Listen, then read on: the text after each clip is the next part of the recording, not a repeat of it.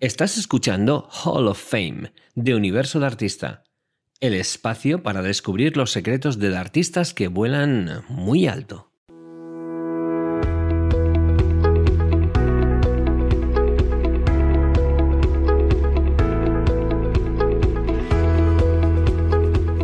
Bueno, pues estamos ahora en la sección Hall of Fame.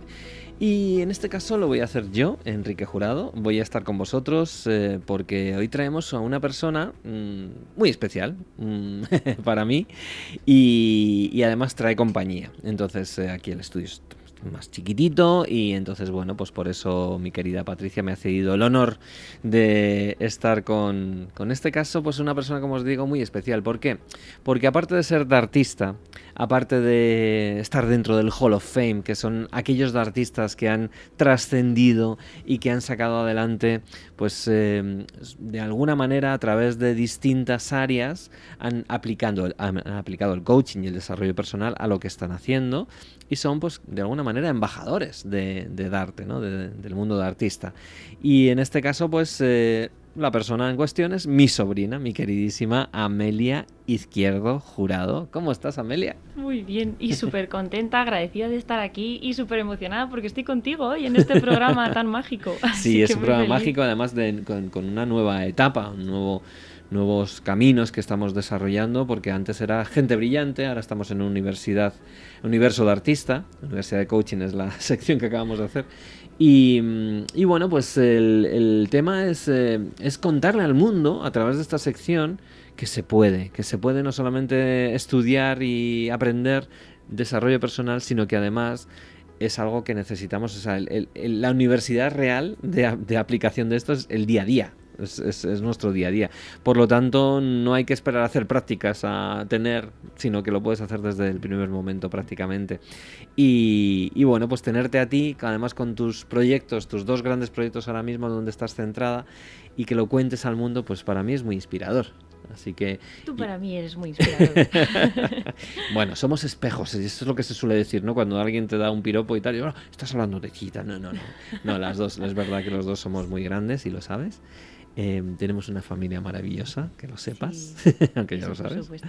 Y además nos traes a un compañero tuyo, un invitado. Sí, viene Jacobo conmigo, uh -huh, que uh -huh. es maravilloso, uh -huh. que se apunta a todas y toca la guitarra increíble. Y tiene también un proyecto personal que prontito ¿Sí? empezará a ver la luz. Toma Jack. Toma Jack se llama. Me encanta, me encanta. Es un nombre muy molón. Sí. Así que nada, hoy tengo el honor de que viene aquí a hacernos compañía y acompañar parte del proyecto del que vamos a hablar. Me encanta. Bueno, pues eh, ahora, ahora estaremos también con, con Jacobo y, y su música que, que, vamos a ver. ¿Por qué? Porque uno de tus proyectos es el mundo de la nutrición y otro de tus proyectos es la música. Justo. ¿Por dónde todo, quieres empezar? Pues eh, la verdad es que está todo mezclado. Está todo mezclado. Es chulo porque han ido creciendo ambos en paralelo y todo eso ha sido reflejo, han ido creciendo ambos en paralelo y todo eso ha sido reflejo del el camino de crecimiento y desarrollo personal que empecé en darte. Uh -huh, o sea que es todo muy, es. muy, bonito. Vale, pues cuéntanos para que la gente se ponga en contexto, ¿quién era Amelia Izquierdo Jurado antes de entrar en Darte? ¿Cómo estaba su vida? ¿Vale? Uh -huh. eh, es un poco el camino del héroe que todos pasamos, ¿no? Mm. Eh, de repente nos toca a la puerta el fantasma o el dragón y entonces salimos y emprendemos nuestro viaje, ¿no? Entonces, eh, el antes de, el durante, eh, qué es lo que pasó durante ese añito que estuviste con nosotros haciendo, haciendo el, el, curso de coaching y luego el después, es decir, una vez que ya consigues eh, liderar, cómo esto ha afectado y ha mejorado tu vida. Maravilloso. Pues bueno, Amelia Izquierdo, Meli, antes del coaching era una niña, porque yo empecé muy prontito con es el verdad, tema del desarrollo 16 personal. años? Sí, 16, 17, empecé uh -huh. ahí, pues bueno, como estabas tú cerquita sí, y nos claro, enseñabas claro. a la familia, uh -huh. pues hacer la rueda de la vida, los sí, veranos y sí. todo, ya pues tenía ahí el gusanillo, ¿no? Entonces empecé prontito. Pero sí, de pequeña eh, era una niña muy reflexiva, uh -huh. que vivía las cosas con mucha intensidad y mucha profundidad. Y siempre me preguntaba mucho, ¿por qué, por qué soy como soy? ¿Por qué, uh -huh. ¿Por qué estoy viviendo de esta forma? Y con preguntas muy existenciales para ser tan pequeñita. Uh -huh. Y eso se tradujo más adelante, o sea, a mí me encantaba, sí, me encantaba además eh, a nivel vocacional eh, todas las ciencias, tenía uh -huh. muchísima curiosidad por cómo funcionaba el cuerpo humano, que eso luego, pues bueno, tiré por la nutrición por ese motivo. Y, y, también me gustaba mucho la música y todo tipo de arte. O sea, me encantaba expresar y entender y comprender. Em, entonces, nada, yo fui creciendo, fui investigando y con 17 años o así, en la época de selectividad, que ahora es la EBAU, Pau, ya me he perdido. Sí, pero, pero, en tu caso se llamaban EBAU o se En mi caso la selectividad. ¿Fue selectividad? Sí, sí, sí, fui de esas todavía. Vale, vale, vale. Entonces, después de selectividad, yo la verdad que estaba súper depre, porque bueno, no entendía, o sea, me encontraba mal, no entendía qué quería hacer con la vida, me perdía en la cantidad de cosas que se podían hacer y tampoco entendía bien el para qué. O sea, no, no me comprendía y no comprendía el para qué de estar vivos y, y, cómo gestionarnos, ¿no? Sí, sí, sí, sí. Y eso nos pasa mucho, pues bueno, pues cuando tenemos que tomar una decisión importante, la primera que pasas de toda tu vida, pues de que tomen decisiones por ti, ¿no? Cuando eres pequeño o pequeña, pues que vas al cole y haces lo que tienes que hacer y todo es sencillo entre comillas. Y luego de repente cuando tienes que decidir qué hacer con tu vida para siempre, que es como, no, es que tienes que elegir tu camino, ¿no? Y dices, ¡Ah, socorro. Claro. Y yo tiré por las artes, que era lo que estaba lo que estaba haciendo en ese momento en bachillerato. Pero creía que al tomar la decisión y al continuar con lo que era mi vocación, Em, pues bueno, pues que sería feliz. O sea, proyecté esa felicidad en esa decisión que, que una Meli del pasado hizo, ¿no? Pues a mí me gusta el arte, pues bachillerato de artes y ahora pues bellas artes. Pero empecé la carrera y la presión era tremenda. Em, algo tan vocacional como es el arte, no lo estaba, el arte en todos los sentidos. disfrutando. No estaba disfrutando y eso era como horrible porque eh, una carrera que es para tu disfrute y para el disfrute de los demás, si tú le estás sufriendo y estás ahí, ah, socorro, dices, entonces lo que me gusta no me gusta, o, qué es lo que ocurre, porque he elegido algo que me tendría que hacer feliz y no me hace feliz. Entonces ahí empezó esa batalla interna de empezar a cuestionarme absolutamente todo en lo que creía, porque digo, jo, si con esto me identifico y esto me está generando sufrimiento, ¿qué sentido tiene todo esto? ¿no? y, ahí, pues bueno, pues mm, bajona tremenda, dejé la carrera y entraste tú y me dijiste, te vienes a formarte como coach, que te va a encantar. Muy bien. Y, nada, me apunté, me, formé como experto en coaching, e inteligencia emocional y PNL, y la verdad que fue una decisión bueno, una decisión que me ayudaste a tomar tú, que fue maravillosa. A veces necesitamos en el momento así de oscuridad y de perdición. El, empuje. sí, el empuje de alguien que ahí que diga, venga, vamos a, vamos a tirar por aquí a ver qué tal.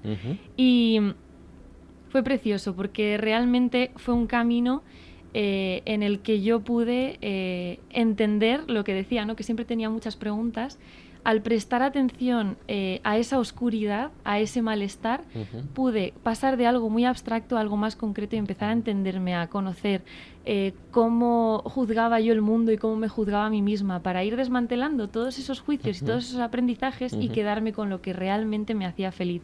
Entender que las creencias son eso, son creencias, no son realidades, ¿no? El mapa no es, no es el territorio. Y, y bueno, al final, ¿qué es? Hacerte más consciente de ti, de tu entorno y, y de, bueno, de, de, lo que vamos construyendo en la vida. Y la conciencia que es, es luz. Entonces, cuando aportas luz, cuando eres más consciente, aportas luz en esa oscuridad, ya pues la habitación deja de estar a oscuras. Entonces empiezas a ver tus herramientas y empiezas también a poder ayudar a otros a ver las suyas. Y bueno, pues fue súper bonito porque pasé de ser víctima de, de lo que había proyectado fuera, ¿no? De me gusta el arte, entonces esto me da felicidad, a construir mi felicidad desde dentro. Con todos los súper profesionales que estaban allí enseñándonos, todos mis compis también, y contigo, por supuesto. La verdad que fue precioso. Diseñar el, el arte eh, interior, ¿no? O sea, es, rediseñar quién eres, qué eres, para qué estás aquí y cómo lo haces, ¿no? Y, y eso, una vez que lo hiciste, dijiste, venga, pues ahora mm, el arte no es, vamos con la nutrición. Sí, justo. ¿Qué pasó ahí? Y ahí, bueno, rescaté uno, uno de mis hobbies desde cuando era, bueno, pues cuando era súper pequeña, me acuerdo con dos, tres años, me encantaba ver documentales de la 2, de esos en los que salían tripas y vísceras del cuerpo humano, que eran horribles para niños y súper aburridos además. pero a mí me encantaban. Y de hecho, como me gustaba tanto el cuerpo humano, mi padre se iba mucho de viaje y decía, ¿qué quieres que te traiga? Cada vez me traía un regalo. Yo le decía, un libro del cuerpo humano. Me traía libros muy monos para niños de dibujos y yo se los tiraba a la cabeza. Le decía, no, yo quiero los de verdad, estos me están engañando. los de medicina. Sí, eso es. Y, y nada, luego también otra cosa que no he contado es que aparte de mi de mi curiosidad, que estaba ahí como un poco perdida ¿no? ese, en, en ese pasado, eh, más adelante yo tuve muchos problemas con la tripa, me sentaba mal todo, dejé de comer, mm, yo qué sé, los médicos no encontraban nada, entonces me decían que era algo psicológico y yo pues con 11, 12 años tuve que enfrentarme con una movida que era un rollo, que tú en eso me entiendes, porque también ahí tenemos esa conexión. Sí, sí, esa, esa... gargantil, no, tripil. Eh, es, esa parte de somatizar, ¿no? Somatizar en el cuerpo, el cuerpo es muy sabio y cuando no le hacemos caso a realmente las cosas de nuestra mente y nuestra cabeza y nuestra, nuestra vida al final, ¿no? nuestra esencia, entonces eh, se producen trastornos y es verdad que la familia jurado hemos sufrido mucho de, ese, de, por ahí. Eso es, ahí nos entendemos. y, y, nada, al final, mm, al entenderme un poco más, entender más de construir y reconstruir, ¿no? En pos de la felicidad, em, bueno, pues pude acordarme de, de todo ese interés que yo tenía y de ese momento en el que lo pasé tan mal y una de las cosas que más me ayudó fue alimentarme bien, o sea, entender cómo la comida podía ayudarme a, cuidarme cuando no había aparentemente ninguna solución, como eso fue un poco un trampolín, al igual que el desarrollo personal. Entonces mm, decidí dejarme el arte para mí. No depender, o sea, no decir, venga, voy a estudiar algo que, que, bueno, al ser una vocación, pues bueno, si lo estás sufriendo y tienes que trabajar de ello y le coges un poco de manía, pues es un claro. Y dices, a lo mejor estudio algo que también me interese y me dejo el arte para cuando me apetezca y cuando yo lo sienta.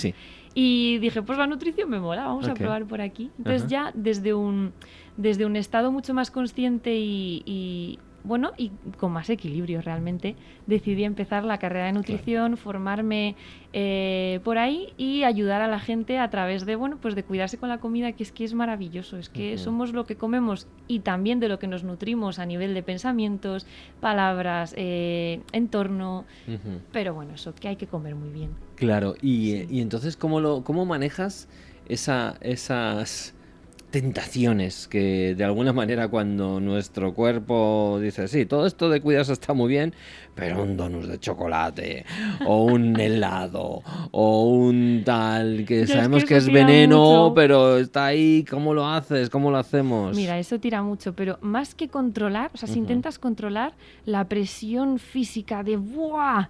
Eh, la glucosa, socorro, me encanta, ¿no? Y además todas las connotaciones de, de premio, recompensa que tienen los dulces y otros alimentos muy palatables, pues no podemos contra ellos, o sea, es una fuerza titánica y, y nuestro cuerpo por mucho que tomes conciencia, decir, sí, observa, métete dentro de las ganas, pero tú no eres eso.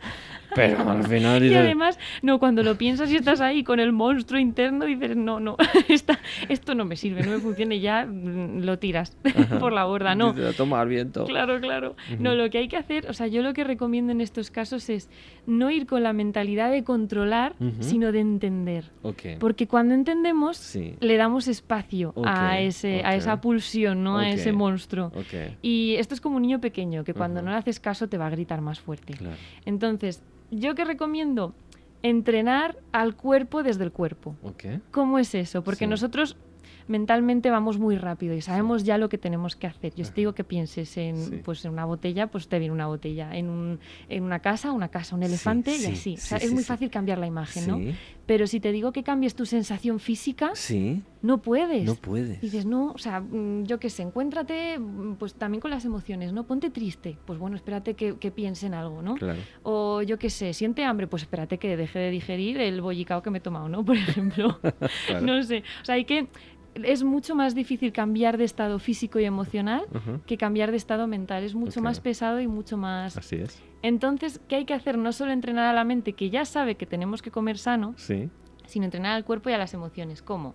Pues, por ejemplo, mm, imagínate que, yo que sé, que tenemos, vamos a una nutricionista, como puede ser yo, cualquier otro especialista, nos pone una dieta maravillosa, pero nos entran ahí los apechusques. Decimos, venga, vamos a tirar con el plan y Mm, si hago esto, o sea, si, si cumplo con el plan, ¿Sí? ¿qué me apetece más? O sea, ¿qué premios, además de la comida, Sí. hay en mi vida? Pues, por ejemplo, ¿qué me hace sentir bien? A mí me encanta ir al cine. Venga, Ajá. pues si hago bien eh, la dieta lunes, martes, miércoles, miércoles por la noche me voy al cine. Cine, vale. Y ese va a ser mi Mi premio, premio. y me lo doy conscientemente a sabiendas de que esto me lo doy para darme un premio por todo lo bien que estoy haciendo lo demás, ¿no? Claro. Entonces, esto es como entrenarle a un perro para Ajá. que se Sí, sí, siente. claro, claro. O sea, tú si, si le das un premio cada vez que se sienta y dices, sí, se sienta, le das Sí, la galletita, ¿no? sí, sí, sí. Pero dice, anda, si me siento me dan galleta, ¿no? Ajá. Pues nuestro cuerpo y nuestras emociones van un poco por ahí. Ok. ajá. Entonces, si el cuerpo y, y las emociones sienten que tú les estás premiando con algo bueno que estás haciendo, tu cuerpo y tus emociones van a estar predispuestos a hacerlo. Entonces, ya no vas a No tener es un ese tengo monstruo. que. No, Porque. uh, es un mira, si haces esto, tienes premio. Y el premio no es voy al cine solamente, es la sensación de ir al cine, del descanso, del relax, del gustito que da. Y te lo das y dices, esto me lo estoy dando porque, bueno, a mí es que me encanta ir al cine, pero que cualquiera rellene ir al cine con lo que sea, ¿no? Ya. Pues con ir a que le den un masaje. O, a- ya, a- yo qué sé, llamar a alguien a quien echas mucho de menos. O Ujú. algo O leer que un para libro ti, tal. sí, o un ratito de serie, de Ujú. desconectar. ¿Y cómo haces para sea. quitarte ese apechucho con El apechusque. el, apeche- el apechusque con el, con el donut de chocolate? Dices, vale, voy al cine y me como un donut de chocolate. Sí, bueno, es ir cambiando poco a poco, o sea, a veces, pues bueno, pues te lo das, pero sobre todo es ir cambiando el premio, ¿no? y, y también trabajar, mm, o sea, otra cosa que funciona mucho es en un momento de, de decir, es que no puedo, es que me lo voy a zampar, Sí, pararte un momento aunque te salten los demonios sí, y prestar atención a las sensaciones que se despiertan por no estar comiéndote ese donut. sí. Entonces ahí respiras, yo qué sé, pues rabia, frustración, el monstruo ese, lo escuchas y después de escucharlo, pues te lo comes. Vale. Parece una tontería, pero solamente con prestar atención unos instantes, por ver a ver qué se despierta y dejar que el monstruo se, se, se levanta, se levante y se expanda, Sí. Eh, con eso ya tenemos información. Y esa información, junto con los premios que nos vayamos dando, para ir haciendo recompensa, va a hacer que poco a poco, a un nivel inconsciente también vayamos trabajando ese monstruo y no tenga que salir, sino que vayamos entendiendo el por qué hacemos cada cosa, pues yo qué sé, a lo mejor necesito descanso y en vez de descansar realmente, como para obtener energía rápida Ya, y tirar, ya, ¿no? Y eso es el dulce, eso es también alimentos ricos en, en- en cereales y harinas refinadas y todo, que es como que te da ahí un pico de energía tremendo y luego... Entonces, bueno, está bien eh, no reprimir, sino escuchar y premiar. Concientizar. Eso es. Y emocionalmente también lo podemos hacer para, eh, bueno, si tenemos tendencia a estar así un poco de bajona, para cambiar nuestro estado anímico también podemos darnos premios para recompensarnos. ¿Cómo? Solemos hacer la típica de estoy triste, pues me concedo un helado, un donut, un lo que sea. Y eso es también, ese helado, donut, ese ratito, es un premio que, bueno, lo que hace es que estoy triste, me dan premio, pues voy a ponerme triste otra vez, ¿no? Ya, es Entonces, es como, como el, el- el horror, o sea, es fatal. Totalmente. Sí, entonces Porque dices- luego me darán otro premio. claro, dices, o sea, no solamente me voy a poner más triste, Pues me doy el que- premio cuando estoy contento también. Eso es. Claro. liado. Sí, no, la cosa está en buscar, somos muy de buscar premios en la comida. Ser creativos, buscar sí. otros premios y sustituirlos y luego no premiarnos cuando estemos tristes, porque entonces nues- nuestra, nuestro ser va a decir, digo ser porque, bueno, pues porque somos Sí, muchas sí, cosas, sí, ¿no? Pero nuestro ser va a decir, ay, pues me voy a poner triste que me va a dar el donut. Y ya la hemos liado con las dos cosas, Sí. así que... Se me premios se, me viene a sanos. la, se me viene a la cabeza lo de "Mm, cómemelo. Pero tú no nos vas a cantar eso. Yo no, nos, vas, canto a, otra nos vas a cantar otras cosas porque, jolines, estaríamos un montón de tiempo, pero bueno, quiero escuchar eh, por lo menos un par de temas. No sé cuántos nos traes. Pues os traigo tres temitas. Tres temitas, que bueno. son los tres temas principales de, de, de Triad. Que De es Triad, el Bloody disco- Mel. Sí. Bloody Mel de Yo soy Triad. Bloody Mel, de día nutricionista, de noche Bloody Mel. Me encanta, me encanta. Bloody Mel, ¿por qué Bloody Mel? Bloody Mel, a ver, realmente el nombre, mm, la historia es que mm, no, no sé cómo fue, pero hablando con, con mi prima María. Que mm, tenemos conversaciones muy absurdas y nos reímos muchísimo juntas, pues no sé qué, dijo Bloody Mary, anda Bloody Mary, es como tú, Bloody Mel, Bloody, Bloody Melly, Bloody Mel. Bloody Mel. o sea, no tiene una historia más profunda. no tiene algo más no, solo porque no, nos hizo mucha gracia. Melly sangrando por la pérdida. no, luego sí muy intensa la música, pero el nombre fue una cosa de, de reírnos un rato. Muy, trambólica, ¿no? Sí, muy trambólica. Vamos a escuchar a Bloody Mel con su canción. Bueno, tú ya haces todo lo que tú quieras. Vamos a empezar. Bueno, esta tría habla del amor. Y son tres formas de, de bueno, de caminar hacia ese amor que todo lo puede y todo lo trasciende, que es muy bonito, que nos conecta y a todos nos encanta querer. No me enrollo más y empezamos con I wanna reach you, but I only have words. Quiero alcanzarte, pero solo tengo palabras. I don't know why do we humans keep trying in vain. Word after word, mother after mother, life reduced to death. I try, I really do,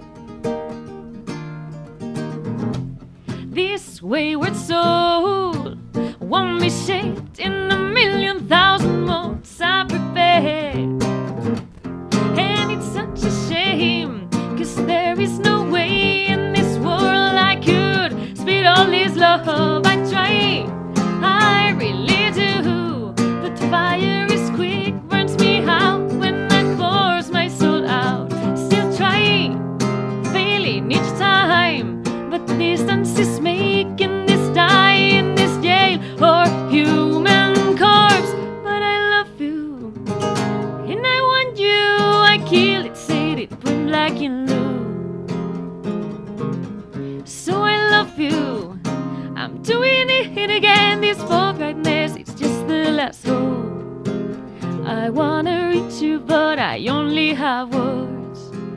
Ooh, and I don't want this flare to languish, so I'll have to cut it up from my entrails and send it to you. And please enjoy it while it lasts. Case of expiration dates, I'll blame it on this ironic life.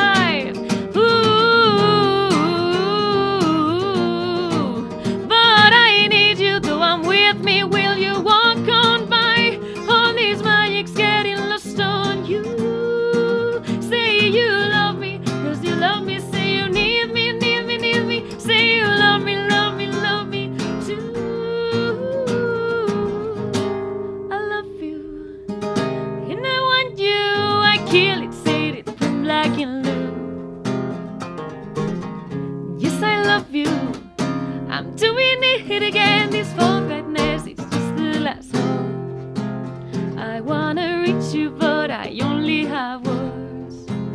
It's such a shame I have to slaughter these butterflies.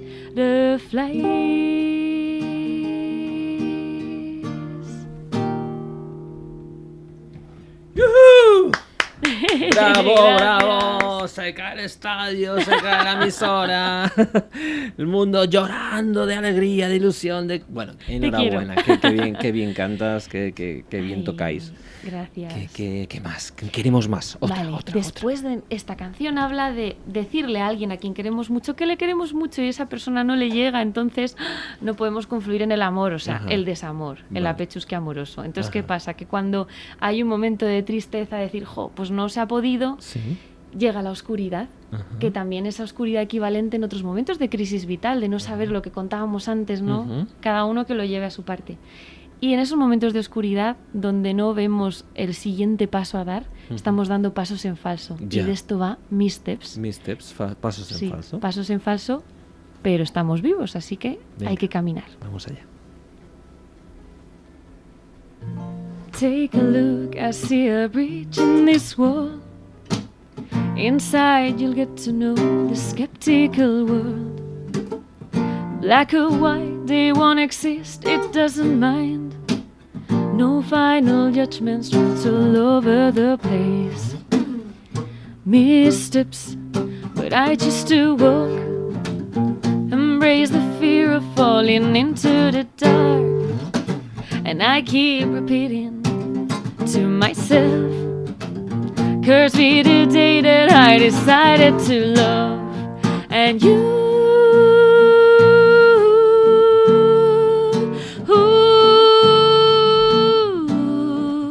I lost on you.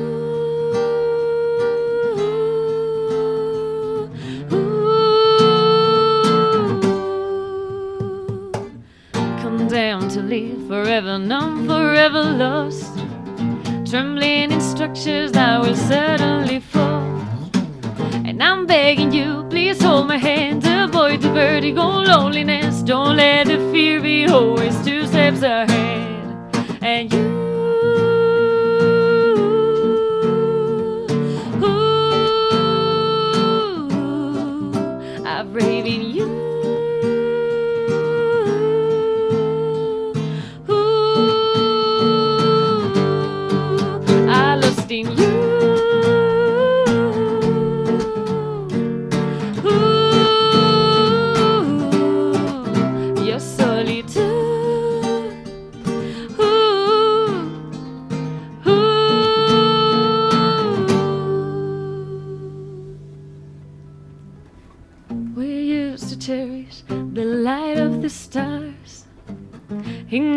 Cumberston is blind to the eye.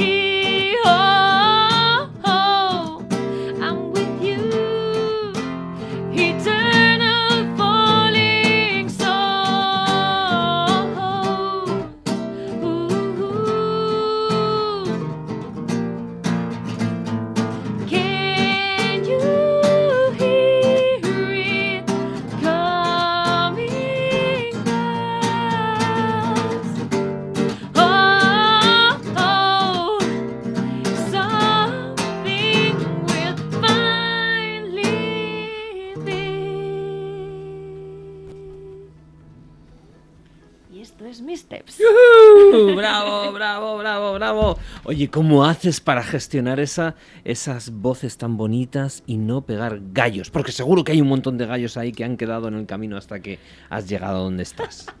Pues la clave para no hacer gallos es hacer muchos gallos, aunque parezca irónico. Sí, sí, y sobre todo aprender a hacerlos, como la de la de los cranberries. Cranberries. Que hace oh, oh, oh. oh, oh.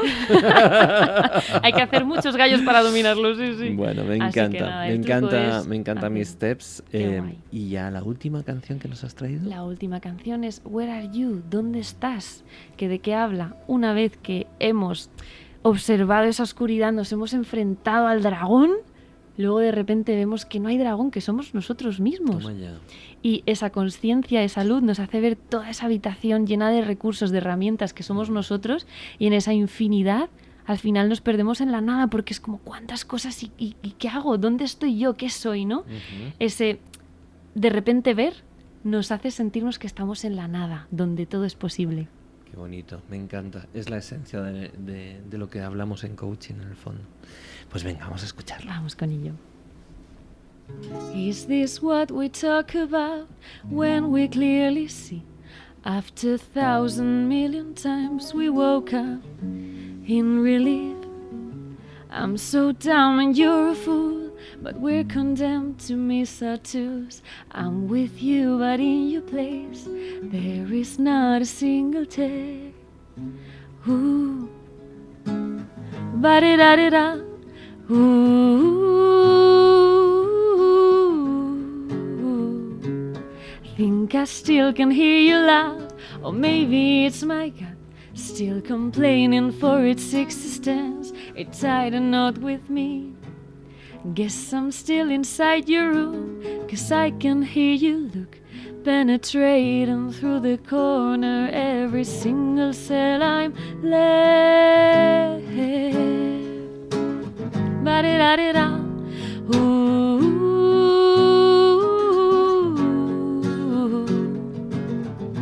Ooh. Ba da da.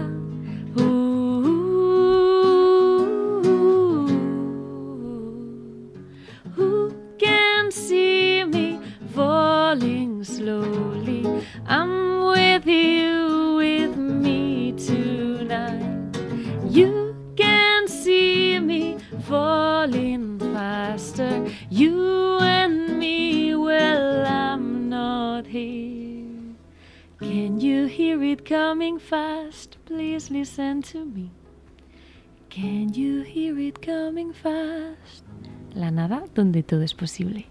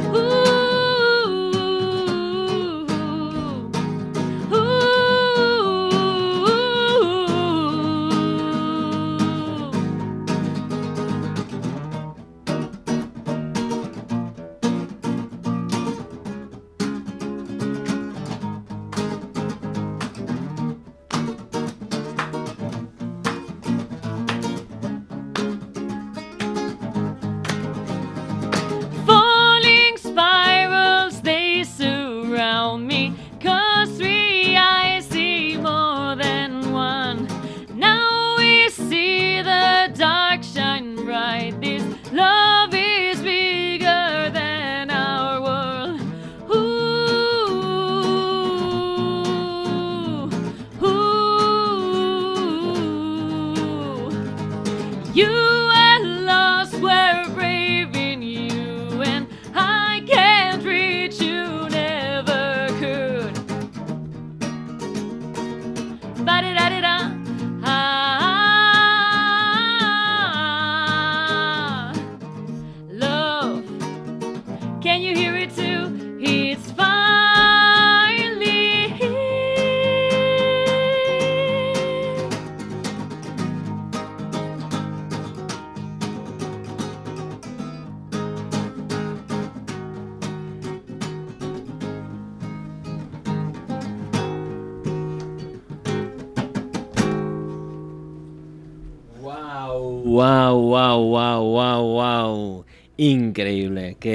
bonito, qué bonito cantáis, qué bonito tocáis. Llega al corazón con profundidad, letras profundas que se necesita. Pero está muy bien escuchar a las ginebras, pero esto también mola un montón, ¿verdad que sí? Y, y bueno, jo, muchísimas gracias Meli, muchísimas gracias Jacobo. Gracias a ti y sí, comparto las gracias generales a, Mm. a vosotros que sois maravillosos y a Jacobo que está aquí Yo acompañando. Comparto mucho más las gracias. Por Claro que sí, claro que sí. Pues nada, eh, ¿tenéis alguna cosita pendiente en los próximos días? Sí. ¿Algún concierto que podemos ir a ver? Os cuento, Sí. lo que viene, viene una bomba que es el lanzamiento de la película del Ah. disco de The Triad. Qué bueno, qué bueno. Película, hay película, Hay película. película, Hay sí. corto, corto. Sí, porque esta historia de amor que, de la que habla el disco, pues, pues tiene, tiene también su parte peliculera. Y hemos decidido hacer ahí un- una movida muy chula Sí. que compartiremos en todos los lugares. Haremos estreno en YouTube el miércoles que viene a las que 10 de la noche. Vale. ¿Y es. dónde pueden seguirte para que la gente siga, eh, te siga en Spotify, en, En Instagram? todos los lugares. En? Spotify soy Bloody Mel como el Bloody Mary, pero Bloody O Mel sea, con dos O's. Con dos Bloody Mary. Bloody Mel. Bloody, Mel. Eso es. Y luego en redes soy Bloody Mel, también con dos os. Y en Instagram y en Twitter soy un poco más complicada porque como Bloody Mel estaba pillado, pues eh, Bloody Mel con tres es. Ah, vale. así que así me encontráis. En vez de poner números, digo, bueno, pues alargo un poco las es. Y nada, pues estoy en todos lados, en todas las plataformas. Ahí podéis escuchar Bloody Mel y disfrutarlo. Y, nada, pues, pues para mí es, es emocionante compartir mm. esto porque porque es mi pasión y me encanta también ahí. Eso es, darle voz a nuestra pasión, darle voz a nuestras historias internas. No te quedes con la música dentro de ti, decía Wayne Dyer, y tú evidentemente no te estás quedando con la música dentro de ti, sino que la estás cantando alto y fuerte junto con Jacobo y con toda tu banda, la Bloody Band también. y, bueno, pues em, darte las gracias orgullo de artista y orgullo de tío, orgullo de padrino. Aquí me tienes. te quiero, gracias. Pues seguimos adelante después de este momento apasionado para entrar ya en el último, la última sección de Darte. Vamos allá.